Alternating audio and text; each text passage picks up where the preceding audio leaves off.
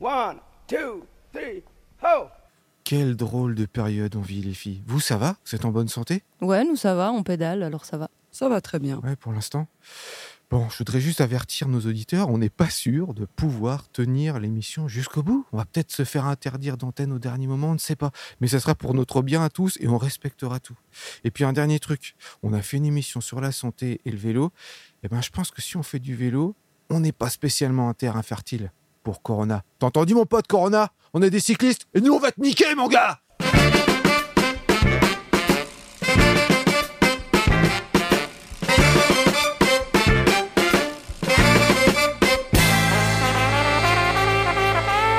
Salut tout le monde, vous écoutez Pause Vélo et on est surmotivé pour sauver l'humanité les gars. C'est clair. On est motivé à fond. Alors bah on est impacté, hein, euh, on, on est trois aujourd'hui. Comment ça va Lilou? Ouais, c'est- moi ça va toujours bien, ouais. Rachel, ça roule? Moi, ça va bien. On a un mètre de distance, donc tout va bien. Mais c'est vrai en plus, on a vraiment un mètre. Alors par contre, le problème, c'est que les bonnettes des micros, on est plusieurs animateurs à parler dessus régulièrement. Donc là, on ne sait pas. On ne sait pas ce qui va se passer, on ne sait pas si on va, on va tenir. Mais très concrètement, on ne sait même pas si avec les mesures de confinement, on va pouvoir continuer à tenir l'émission euh, dans les prochains mois. Pour l'instant, on tient. On Voilà. tient la route. Et même aujourd'hui, on devait avoir un invité, euh, parce qu'on va parler de Pro Vélo Info, on va en parler. On devait avoir un invité qui n'a pas pu venir. Euh, pareil, il essaie de limiter les déplacements. Il s'agissait du, chercheur, on va en parler quand même, de Patrick Rera, qui euh, qui est un chercheur à la tête d'une équipe de recherche de l'Université de géographie et de durabilité de l'Université de Lausanne.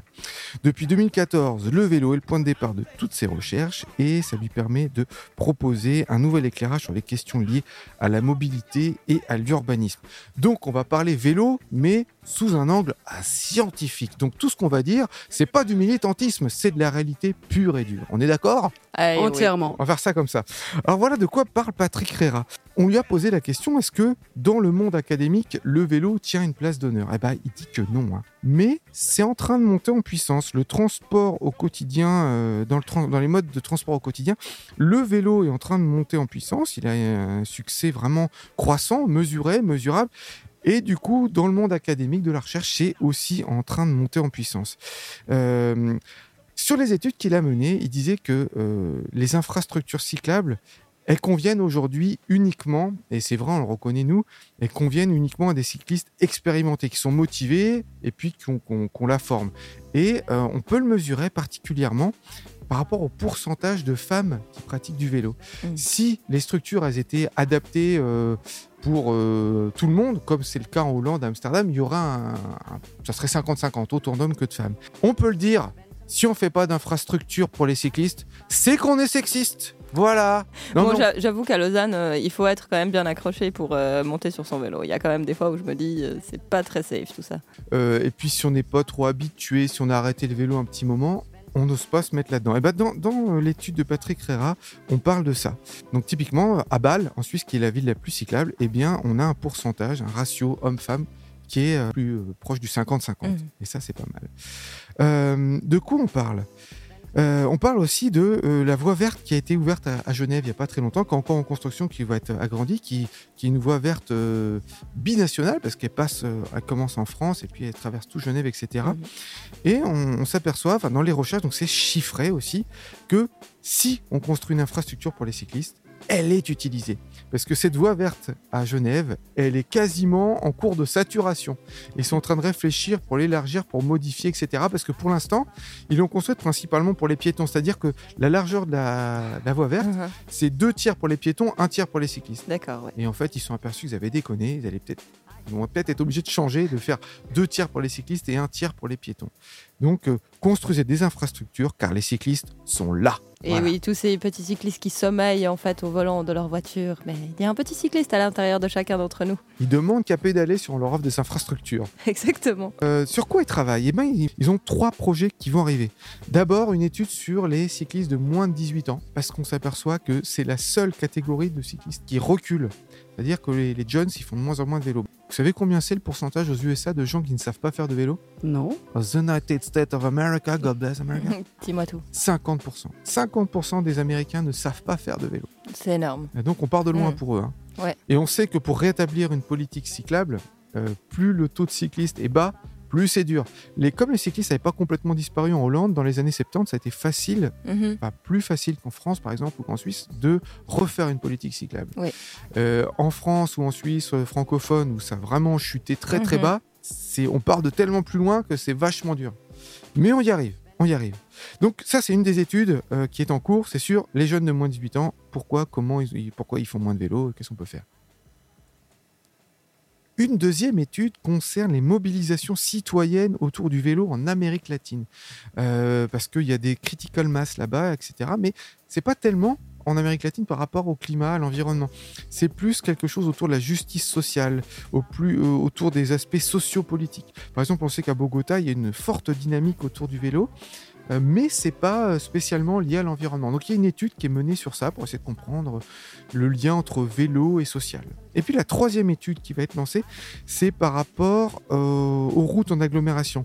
Euh, Il y a une étude qui va être conjointe avec une équipe d'architectes pour essayer de comprendre euh, comment on fait pour avoir des infrastructures qui sont non seulement sûres, mais aussi agréables. Parce qu'il n'y a pas que le côté euh, sécurité qui incite à faire du vélo, il y a le, le côté agréable. Bien sûr. Si c'est plus sympa de faire du vélo, euh, on va en faire. Mhm. Si par exemple, on te dit ça va être, si tu vas faire du vélo, tu vas être entouré de gars ou de, de filles sexy, t'as envie de faire du vélo. Oui, bien sûr. voilà, ça, voilà, c'est ce côté-là. Pour, pour d'autres, c'est euh, entouré d'arbres et puis de nature. Où mais ça Où ça Chacun son sa motivation. Voilà, donc voilà, c'est pour ça. Je sais pas si parlons des filles sexy et des arbres, mais en tout cas du côté euh, agréable de faire du vélo. Euh, et puis une des dernières choses euh, niveau vélo et recherche, c'est un dossier sur les VAE, Lilou. Tu vas pouvoir compléter parce que toi tu es en VAE. VAE, c'est l'acronyme pour vélo à assistance électrique. Et la question que se posaient euh, les, les étudiants qui ont travaillé sur ça, c'était est-ce qu'il s'agit, les VAE, vu qu'il y a une croissance de ouf, Mhm. est-ce qu'il s'agit d'automobilistes qui sont euh, devenus des vélos ou de, de vélos qui sont euh, ou de piétons? Enfin voilà, d'où ils viennent ces, ces nouveaux VE Quelle population? Alors l'étude a eu du mal à répondre à tout ça, mais on parlait tout à l'heure de féminiser un peu Mhm. l'univers du vélo. Et ben on s'aperçoit que euh, dans les VAE, alors il y en a deux catégories de VAE. Il y a les VAE 25, c'est-à-dire ceux qui sont limités à 25 km/h, et les VAE 45, ceux qui sont limités à, à 45 km/h. Et ben chez les filles, c'est 5, enfin dans les VAE 25, 58% des acheteurs sont des filles Mhm. donc plus que les gars. Parce que, euh, voilà, euh, elles sont plus en sécurité, alors que chez les, chez les VAE 45, c'est seulement 27% où c'est des filles. Parce que. C'est quand être même plus proche de la mobilette. Hein. Voilà, ouais, plus 45, ouais, tout à fait, ça va super vite. Moi, j'avoue que VAE 45, j'ose pas. Non, moi non plus. 25, ça va, mais 45, ça me fait peur. J'ai déjà eu peur en, en scooter, des Ouais. fois.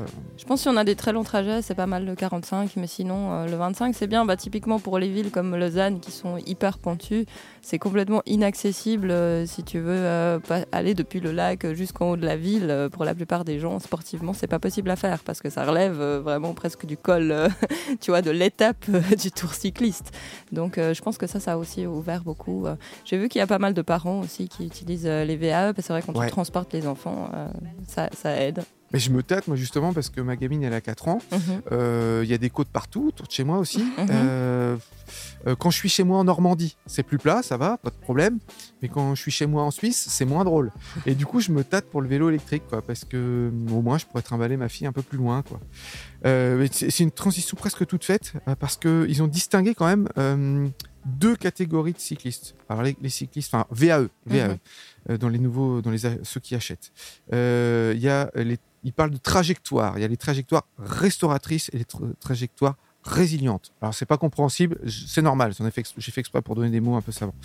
Euh, les trajectoires restauratrices, c'est des gens qui ont, qui faisaient du vélo avant puis qui ont arrêté parce que c'était dangereux, parce qu'ils avaient plus la santé, euh, des trucs comme ça, et qui se remettent à faire du vélo. Et ça, c'est les trois quarts de ceux qui achètent des vélos.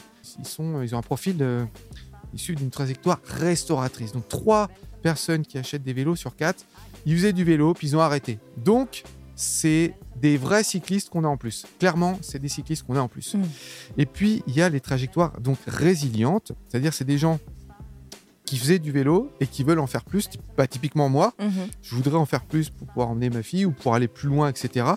Donc, euh, eux, c'est un quart des gens qui achètent du vélo, qui achètent un vélo à assistance électrique. Mhm. Ils en font déjà, mais ils veulent augmenter leur euh, taux de.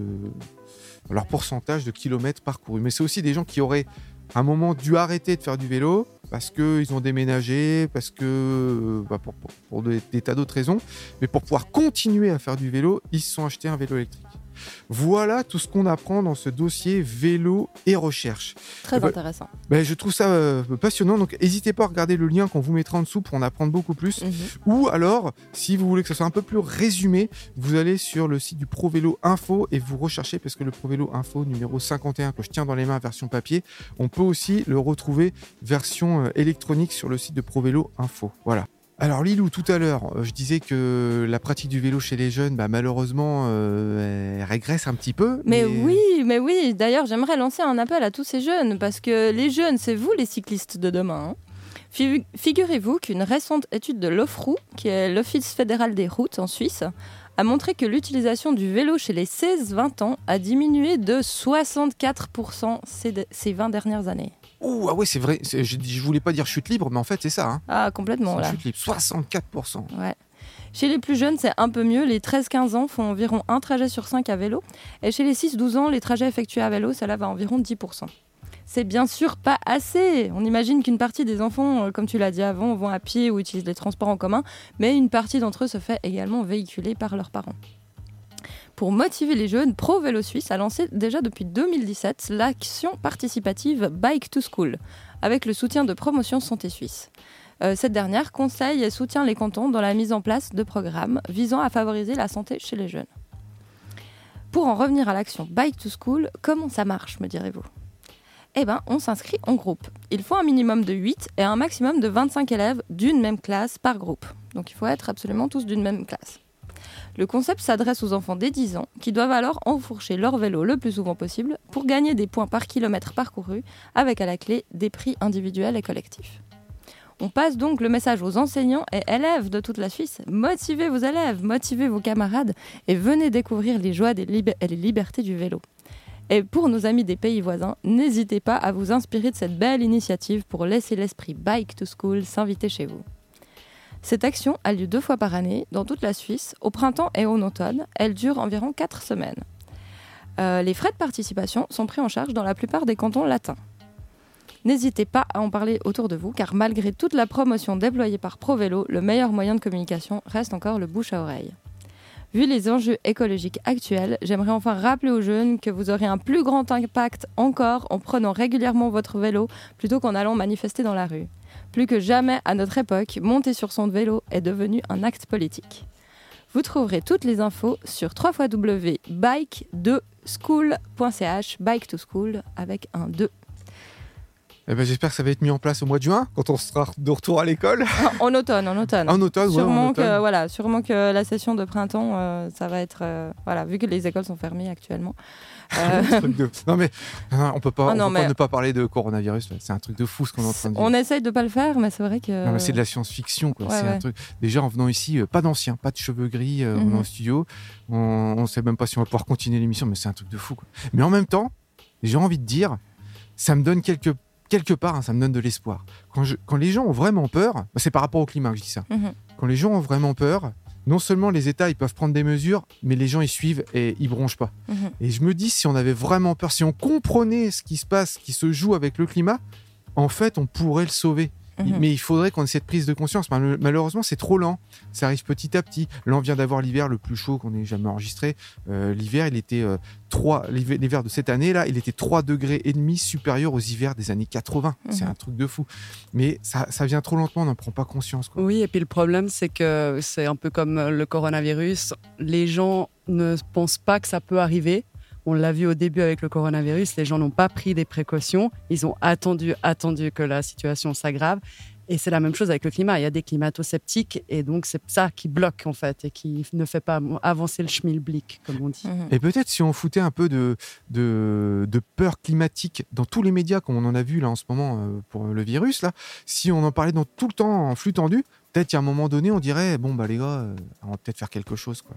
Eh ben moi j'espère en tout cas que ce virus, euh, on a vu déjà qu'il a des impacts quand même assez positifs, en tout cas au niveau des taux de- d'émissions de CO2 et puis C'est génial. euh, même, je hein. pense que ça fait prendre conscience euh, aux gens, ça ramène les gens aux valeurs vraiment À importantes, à l'essentiel, voilà exactement.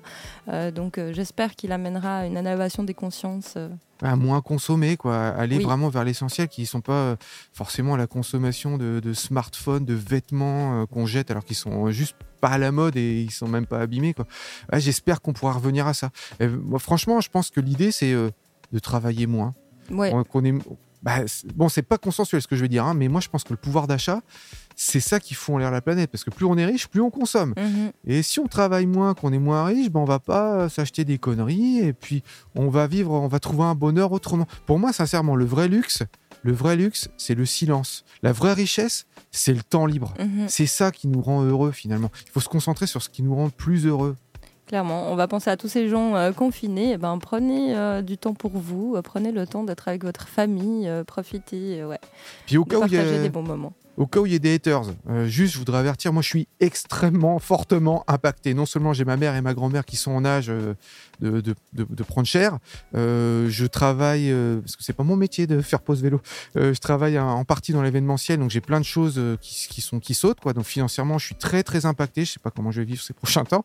J'ai une fille qui a 4 ans qui va pas pouvoir aller à l'école, il faut que je la garde à la maison, donc je peux même pas bosser à la maison. Je suis très impacté, donc si je me permets de dire qu'il y a des choses qui vont positives qui peuvent sortir de coronavirus, euh, c'est pas parce que je suis en train de me réjouir que tout le monde meurt et puis que les gens pe- perdent des sous alors que je suis pas impacté. Non, je suis très très impacté, mais j'essaie de voir ce qui peut être, euh, qui peut être bien à l'avenir. Bah, Excusez-nous, il fallait qu'on parle Voilà. de coronavirus et que ça sorte. Obligé, ouais, ouais. Allez, on va revenir à notre sujet. On a une lecture de Quentin à propos d'un article du Pro Vélo Info numéro 51 sur le vélo et l'économie, l'impact sur l'économie qu'a le vélo.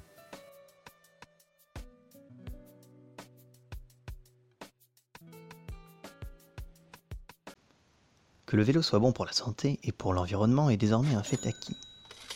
Mais qu'en est-il de sa valeur pour l'économie? Il Sole 24 Ore, le plus important quotidien économique italien, a récemment consacré un dossier à ce sujet. Petit tour d'horizon. Plusieurs publications sur la valeur économique générée par l'univers du vélo ont récemment vu le jour en Europe. Aux côtés de différents organismes nationaux, des acteurs internationaux tels que la Fédération cycliste européenne, EFC, et l'Organisation mondiale pour la santé, OMS, fournissent leurs estimations. Le 7 novembre 2019, celles-ci ont fait l'objet d'un dossier du quotidien Il Sole 24 Ore. Premier constat. S'il est ardu de chiffrer l'impact économique du vélo en raison de la multitude de secteurs concernés, personne ne conteste son importance. Dans le domaine de la santé publique, l'OMS estimait en 2015 que la probabilité de décès d'une personne faisant 3 heures de vélo par semaine est inférieure de 28% à celle d'une personne sédentaire. Selon l'ECF, la somme économisée en 2016 dans le domaine de la santé publique des 28 pays de l'Union européenne grâce au vélo équivalait à 70 milliards d'euros. Et selon une étude anglaise, il serait possible d'économiser 415 millions d'euros d'ici 2040 à condition que l'utilisation du vélo dans sept grandes villes britanniques égalise le niveau de Londres. Quant au potentiel de la bicyclette dans le domaine écologique, l'Agence européenne pour l'environnement chiffre à 400 000 le nombre annuel de décès prématurés au sein de l'Union européenne dus à la pollution. Avec toutefois un taux beaucoup plus élevé dans les pays peu cyclophiles, comme l'Italie où l'on parle de 90 000 décès par an, c'est-à-dire trois fois plus qu'au Danemark. Selon l'ECF, si toutes les principales villes européennes adoptaient le modèle de mobilité danois, il serait possible de réduire de 25% les émissions de CO2 générées par le domaine des transports. Enfin, le vélo est une aubaine aussi pour le secteur industriel. L'Italie, pays disposant d'une longue tradition cycliste, produit 2,45 millions de vélos par an. Seule l'Allemagne fait mieux. Par contre, la patrie des Pinarello et consorts est première de classe quand il s'agit d'exportation, avec une valeur annuelle de 183 millions d'euros en 2018. Et d'un point de vue plus global, il n'est pas anodin que de grandes marques comme Harley-Davidson, BMW et General Motors agrémentent désormais leur panel de produits par des vélos à assistance électrique. Tout compte fait, le CF estime les retombées financières de l'univers du vélo au sein de l'Union européenne à 150 milliards d'euros par an. Parions que les chiffres pour la Suisse, avec ses 345 000 vélos neufs vendus en 2018, devraient être tout aussi alléchants. Après vélo et économie, maintenant, Rachel, vélo et énergie. Exactement. Bah moi, je vais vous parler d'un projet de l'université d'Utrecht et qui souhaite ne plus dépendre du carbone d'ici 2030, donc dans 10 ans. Gros challenge. Pour réaliser ce projet ambitieux, ils ont demandé à une douzaine d'artistes d'imaginer les moyens pour y parvenir. Et ce qui est génial, c'est que deux artistes qui s'appellent Mel Smet et Chris de Decker ont eu pour défi de prouver qu'il est possible de faire fonctionner uniquement grâce à l'énergie humaine, un immeuble de 22 étages pouvant accueillir jusqu'à 750 étudiants. Même le chauffage? Tout. Tout. Bah dis donc. Électricité, chauffage, toute l'éner- toute l'énergie qu'on utilise au quotidien. Le but principal de ce projet est justement que chaque étudiant produise l'énergie dont il a besoin quotidiennement. Et pour arriver à cette fin, ils ont développé plusieurs concepts, dont une salle de sport à l'intérieur de l'immeuble. Mhm. Et dans cette salle de sport, chaque machine transforme l'effort en électricité. Waouh. Ah oui, du coup, tu peux faire euh, soit du vélo, du vélo elliptique ou euh, soulever de la fonte, etc. Mais je pense que le- les muscles des cuisses, ils sont plus puissants que les muscles des bras. Donc le vélo, il a un impact plus important pour les économies d'énergie. Alors, ils n'ont pas encore été aussi loin dans leurs calculs, mais justement, selon les premiers calculs énergétiques, ils se sont rendus compte que chaque personne devait faire en moyenne 1h30 de sport par jour sur ces machines. 1h30 de sport et ça comble tes besoins énergétiques, enfin au moins dans ton appartement. Ouais. D'accord. Mais, mais ok. ça, ça paraît quand même élevé, 1h30 tous les jours où tu dois aller soulever des fontes ou faire Ouais. du vélo sur un vélo d'appartement. hein, oui, c'est en pas- intérieur. Voilà, c'est en intérieur exactement sur ces machines-là. Et donc, euh, pour vous donner un petit exemple, pourquoi on arrive à 1h30 bah, Si vous faites 5 minutes d'exercice sur ces machines, ça produit en moyenne 15 watts. Et 15 watts, c'est l'énergie pour recharger un quart de la batterie de votre ordinateur ou allumer une lampe pendant 3 heures. Ah oui, donc là, ça t'incite à faire des économies, quoi. Exactement, ça c'est un bon point du projet.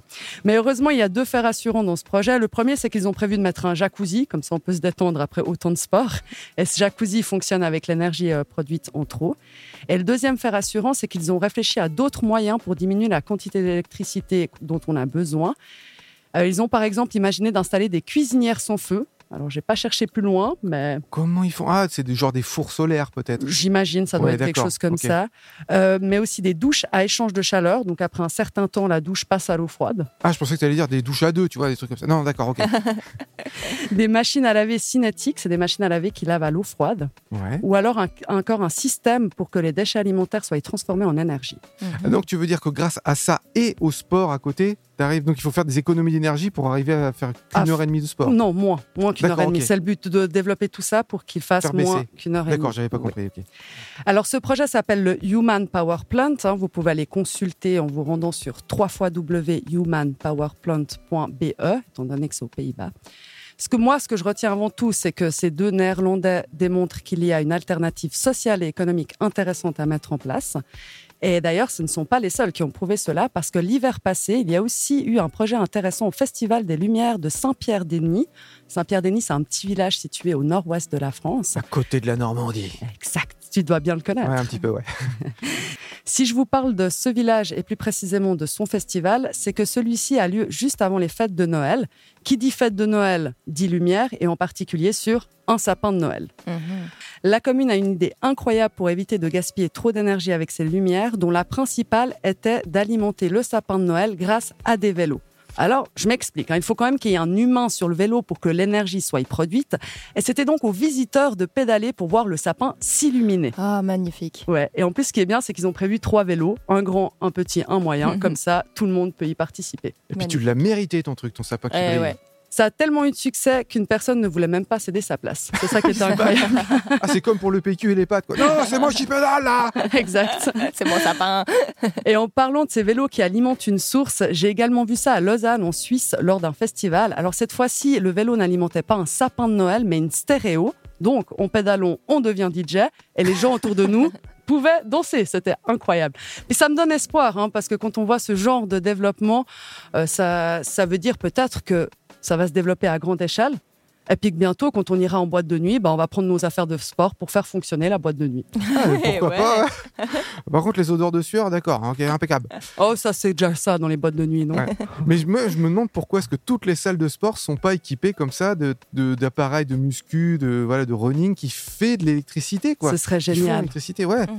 Mais c'est parce que c'est de l'énergie perdue, quoi. Et allez, mais moi, en fait, je, vraiment, sincèrement, c'est un appel que je lance à tous les auditeurs. C'est un truc, j'en parle depuis des années. Je rêve de ça. J'aimerais avoir quelque chose de basique, de simple, que je pose sous la roue arrière de mon vélo, qui me stabilise mon vélo. Je pédale et ça peut recharger mon, euh, mon téléphone portable ou mon ordinateur portable ou j'en sais rien. D'avoir une batterie qui euh, Ouais. accumule l'énergie. Mais Ça serait génial, ça. Un truc simple, vraiment, parce que il y en a qui m'expliquent toujours, ouais, mais si, tu peux faire ça. Mais c'est compliqué. Je voudrais ach- acheter ce truc-là. Je pédale chez moi et je peux recharger mon téléphone. Ou même un- sur un vélo euh, de ville. Ouais, on oui. aurait une batterie comme ça sur un vélo de ville. Oui, ouais. bah, parce que ce que, ouais, Ah, ce que je veux, ok. c'est prendre mon vélo à moi dans, euh, dans ma maison et puis prendre ce petit support-là où, clac, je fixe la roue arrière, comme ça, je peux tenir en équilibre dessus. Je pédale, ça fait tourner des rouleaux qui font de l'électricité. C'est un appel sincère que je lance. hein. Et puis, si quelqu'un a réussi à faire ça, le produire en série, on fait de la pub sur la sur l'émission euh, juste pour que ça soit vendu le plus largement possible. Et ça contribue à sauver la Terre. Et en plus, ça évitera euh, d'aller dans des salles de sport. Voilà, tu fais des économies. Ça, tout le monde y gagne. Tant qu'on en est aux appels comme ça, alors moi je cherche une machine à laver sur ce principe, euh, une machine à laver le linge. Si vous avez cette. J'ai vu quelqu'un qui a développé ça, mais alors c'est un particulier, hein, c'est pas une entreprise, mais il y a quelqu'un qui a réussi à faire ça. Très Qui bien. vit dans la nature et il a pris un vieux lave-vaisselle, mis son vélo et il pédale pour pouvoir faire tourner le lave-vaisselle. Ah, bon, moi Euh, lave- euh, lave-linge. lave-linge. Ouais. Bah, je l'ai vu aussi. J'ai même participé au truc. J'ai pédalé, puis ça faisait. euh, ils m'ont même expliqué qu'avec de la cendre, ils faisaient la lessive, Oui, et etc. oui, oui, ça allait oui. juste loin. hein. Ouais, ouais, la Euh, lessive à la cendre, c'est super. hein. Alors, mais ouais, ouais, je serais partant parce que ça consomme vachement d'énergie. Alors, l'énergie consommée par le, la machine à laver, c'est pas seulement le, le tambour qui tourne, c'est aussi chauffer la flotte. Mhm. Euh, si c'est bien isolé, si l'eau arrive à être chauffée euh, et puis qu'il n'y a pas besoin de refaire tourner les, euh, les comment on appelle ça, ce qui chauffe l'eau, les résistances, Mhm. ça, ça, peut, ça peut aider aussi. Alors, on parle d'économie d'énergie, mais l'économie d'énergie, on peut la faire aussi en faisant un peu moins de déchets. On va prendre, on va prendre euh, les filles. On va dire le vélo, ça dure toute une vie, mais il y a quand même des choses à changer dessus, donc Mhm. qui deviennent potentiellement des déchets. Qu'est-ce que vous imaginez Enfin, qu'est-ce qui vous vient en tête en premier déchet qu'on fait avec nos vélos? Ah, je dirais comme pour la voiture, euh, les pneus. Les pneus, ouais, les patins de frein. Ouais, ah ouais, les plaquettes de frein, ouais, ça c'est clair. Et les pneus, on les change peut-être moins souvent encore que les chambres à air. Mhm. Qu'est-ce qu'on a? Des fois Alors moi, il y a pas longtemps, j'ai dû changer la, selle de mon vélo parce qu'elle était tellement écorchée euh, que en fait, il y avait euh, le, la mousse qui avait au-dessus était partie, il y avait des petits picots en plastique en dessous. Je me suis déchiré les, les fonds de mes, de mes jeans. Donc là, j'ai dit bon, euh, faut que j'arrête d'avoir l'air d'un SDF. Je, je change la selle. J'ai remis une selle neuve. Donc j'ai fait un petit déchet. Le pied du vélo? Moi, Le- j'ai un problème avec mon. La béquille? La La béquille. béquille, ouais. Moi, j'ai dit le pied. Ouais. Je recommence. La béquille du vélo? Euh, ouais, oui. Alors, oui, de toute façon, il y a des pièces comme ça qui lâchent, ou des fois, il faut changer carrément la roue avec le, les rayons qui sont trop voilés, Mhm. qu'on n'arrive plus à redresser. Ouais, on a tout ça. Le cadre, c'est quasiment immortel. La chaîne aussi. euh, Voilà. Alors, il y a un gars qui a eu une idée pour faire des économies. Il a récupéré les chambres à air et les pneus, et il en fait quoi? Des ceintures. Ah, Ah, Ça, c'est original. Que faire de ces vieux pneus de vélo? Hubert Mott, 26 ans, a trouvé la solution. Des ceintures. Normalement, ces pneus sont destinés à la déchetterie, où ils seront brûlés. Les ateliers de réparation de vélos, et même un fabricant de pneus, ont donc accepté de lui donner cette matière première. Il en a maintenant près de 15 tonnes. Quand j'ai démarré le projet, c'était moi qui l'ai découpé dans ma colocation étudiante à Lille. Euh, j'ai dû en découper une bonne, une bonne série de, je sais pas, 400, 500. Hubert a réalisé plus de 6000 ceintures en faisant travailler un atelier adapté aux personnes handicapées. Et je suis content, quoi. C'est pour la planète aussi, c'est pour l'environnement, c'est pour tout aussi. Au lieu de jeter, ben, on récupère pour faire des ceintures ou des, por- des porte-clés ou des nœuds de papillon avec les chambres à air. Même les étuis de ceintures sont fabriqués à Tourcoing. Hubert va au bout de ses convictions. On se rend compte que c'est pas toujours positif. Euh, les impacts de, de- de nos achats, de comment sont confectionnés nos produits, souvent très loin, souvent avec des matières qui s'amenuisent de plus en plus. Et j'avais envie de redonner du positif là-dedans, de prendre une matière qui existe déjà et dont on ne sait que faire, le pneu de vélo, et puis d'aider des gens dans nos régions, parce qu'il y en a qui en ont besoin, et de générer de l'emploi solidaire dans nos régions aussi. Et ça marche Hubert fait même des ceintures avec les pneus du Tour de France et du Paris-Roubaix. Alors pour compléter ce qui a été dit dans le reportage, si vous voulez retrouver et acheter ces ceintures-là en pneus, vous allez sur La Vie et Belt. C'est le site internet, vous cherchez La Vie et Belt, Belt comme ceinture, La Vie et Belt, et puis vous, vous trouverez euh, euh, le, le- le site du gars qui est dans le Nord-Pas-de-Calais pour pouvoir euh, acheter une, une ceinture. Alors ils font euh, des nœuds papillons donc avec des chambres à air, ils sont magnifiques. Ils ont même fait des ceintures qui sont rouges avec les tuyaux des pompiers. les tuyaux, ils, allaient partir à la poubelle, donc euh, les pompiers de la ville, ils ont posé avec leur ceinture faite avec leurs tuyaux tout rouge, c'est assez classe. On ne jette rien. Et bien exceptionnellement, et puis pour quelques mois, je pense, il n'y aura pas d'agenda, euh, parce qu'évidemment, tout est annulé en ce moment, donc on ne peut pas passer l'agenda dans, dans les prochains mois. Les événements, c'est vous sur votre vélo. Comme ça, ça vous fait éviter les transports publics, ça vous maintient en bonne santé. Et puis bah, profitez-en pour rester à la maison et réécouter ou écouter l'ensemble des épisodes parce que ça fait maintenant un an et demi qu'on diffuse Pause Vélo, donc euh, peut-être vous avez du retard. Donc allez-y, rattrapez-vous. Vous pouvez nous retrouver sur SoundCloud, sur Twitter, YouTube, Instagram. Spotify, Instagram. On est partout, partout. On diffuse l'amour du vélo partout. Et n'oubliez pas les amis, pour sauver l'humanité, Faites du vélo